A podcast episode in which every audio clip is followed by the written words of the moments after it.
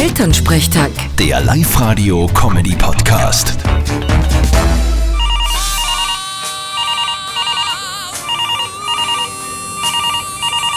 Hallo, da ist der Martin. Ich bin leider gerade nicht erreichbar, aber ihr könnt mir gerne eine Nachricht nach dem Signalton hinterlassen.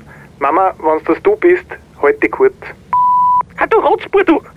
Na, ich wollte nur sagen, wenn du morgen heimkommst, komm schon zum Mittag, da gibt's ein gutes Brau und dann sitzen wir uns noch gemütlich auf Kaffee und Kuchen zusammen. Drei Stunden Kaffee, ein Bier auch trinken. Ah, sei ruhig!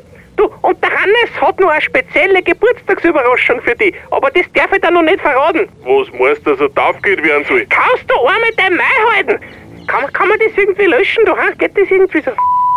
Elternsprechtag. Der Live-Radio-Comedy-Podcast.